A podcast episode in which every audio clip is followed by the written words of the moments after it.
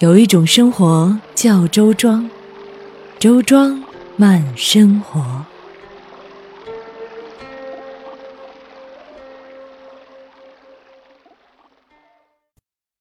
很多人会问：“你到过周庄吗？”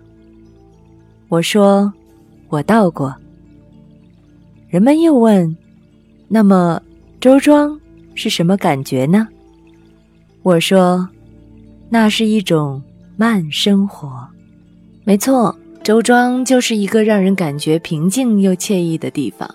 你若去了那里，你会觉得真的与世隔绝，无比放松。安娜呢，是三月二十九号受邀前往周庄的。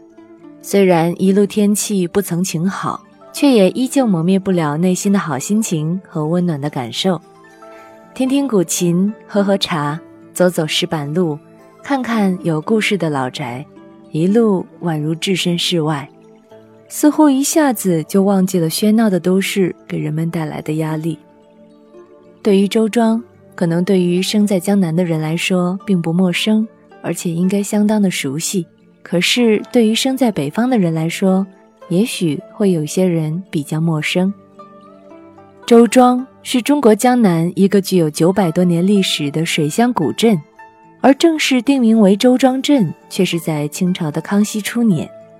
周庄在苏州管辖的昆山的西南处，古称贞丰里。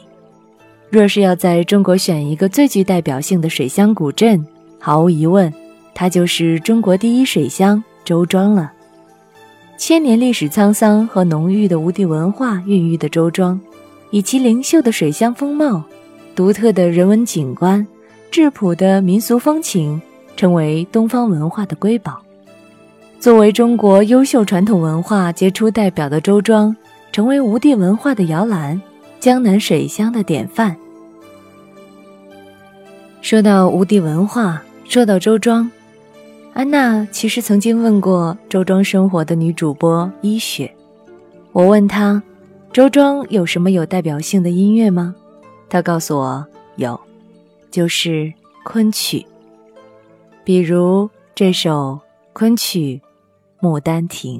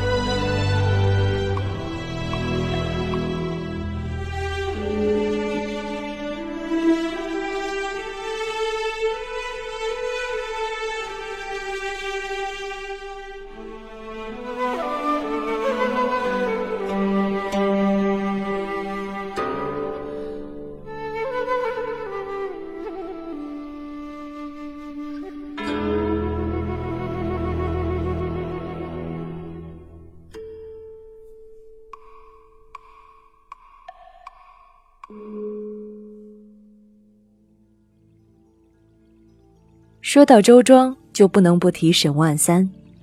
沈万三作为周庄人致富的代表从田亩耕作水产渔猎一点点做起竟然做成了方圆百里的首富。没有人知道他有多少钱但他的富裕后来让朱元璋都感到吃惊那可真是富可敌国。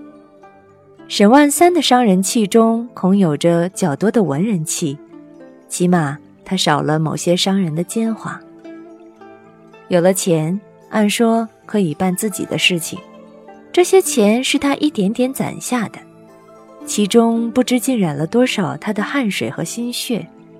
但沈万三却向刚刚取得新政权的朱元璋表示友好，想为国效力，完全可以花些银两弄个地方官职，尽心尽力地实现一番宏愿。而沈万三做的，竟是答应朱元璋。修建南京城墙的三分之一，这是何等浩大的工程！可沈万三想都没有想就应承下来，不仅出资，还亲自督办，其中的心血不比挣取那些银两省力。这是中国历史上鲜有的商人之举。我想，这也正是体现了周庄人的性情吧。说沈万三。也更不能不提万三提。相传当时朱元璋当了皇帝，沈万三富可敌国，朱元璋很是妒忌，所以到沈家做客的时候，沈万三以猪蹄胖招待朱元璋。朱元璋看到后，故意为难沈万三，问他这个怎么吃，因为是整个猪蹄膀，没有切开。如果沈万三用刀。那朱元璋就可以治他的罪了，因为当时古时候不可以在皇帝面前动凶器。而沈万三灵机一动，从蹄膀中抽出一根极细的骨头来，以骨切肉，保了自己的一条小命，也有了万三蹄膀的传统吃法。朱元璋吃了觉得很好吃，就问沈万三这道菜叫什么名字。沈万三一想，总不能说叫猪蹄膀呀，于是，一拍自己的大腿说：“这是万三蹄。”于是，万三蹄就由此得名了。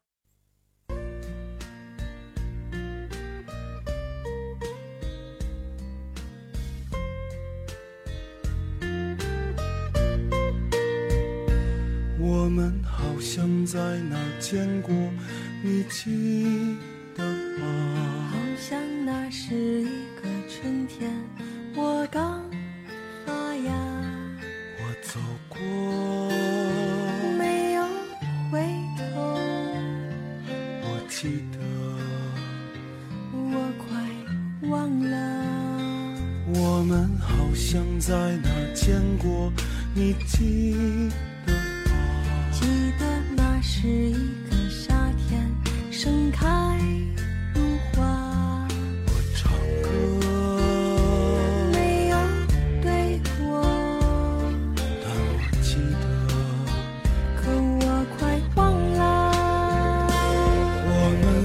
生在那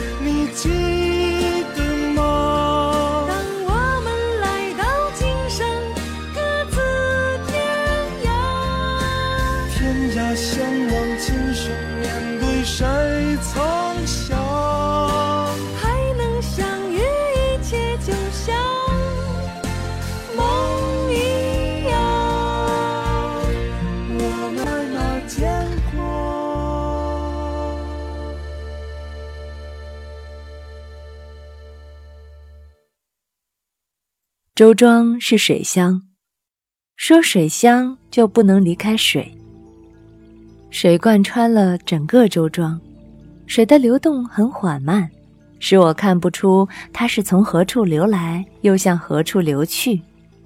仔细辨认的时候，也只是看到一些鱼儿群体性的流动，但这些流动是盲目的、自由的。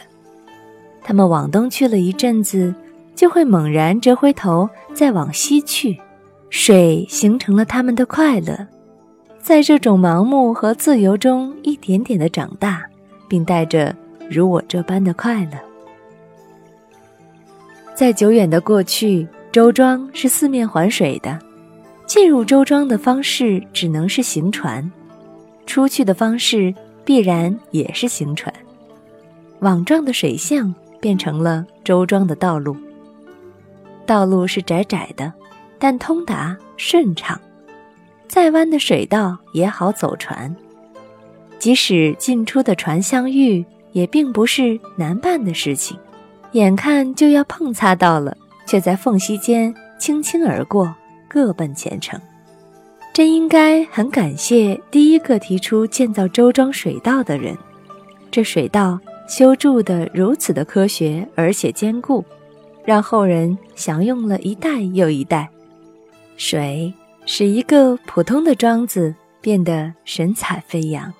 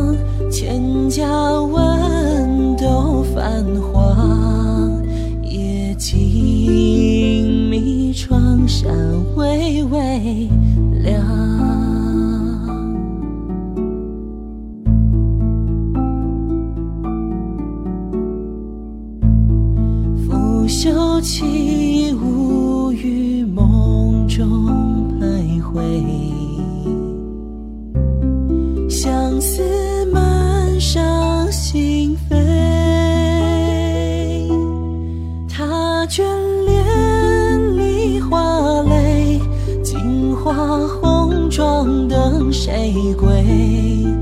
空留一人徐徐憔悴。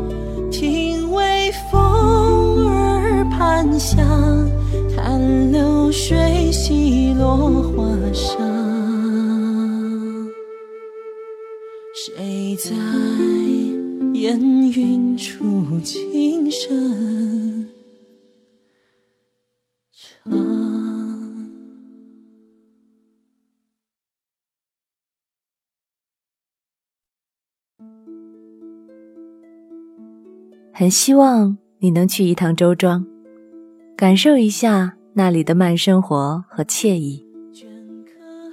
我去周庄的那一天正巧下雨，很多人都说去水乡下雨才最为好。不过我去的那天，雨真的是忽大忽小，大的时候让你没有办法前行，可是。还好，因为我有很多朋友的陪伴。在这样的大雨天，你不离不弃，我就觉得很温暖。希望有一天，我们也能在周庄相遇，感受那里的惬意慢生活。下次见，拜拜。